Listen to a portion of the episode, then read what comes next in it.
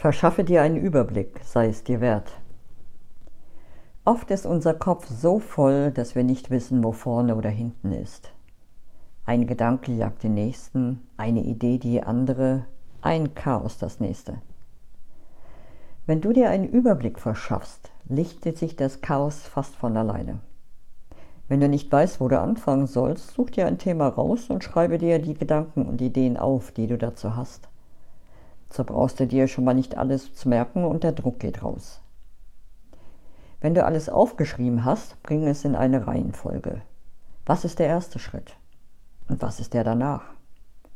So hast du nicht nur im Nu einen Überblick, sondern auch direkt eine To-Do-Liste, die du abarbeiten kannst. Praktisch, gell? Mögest du dir immer wieder einen Überblick verschaffen. Das wünsche ich dir.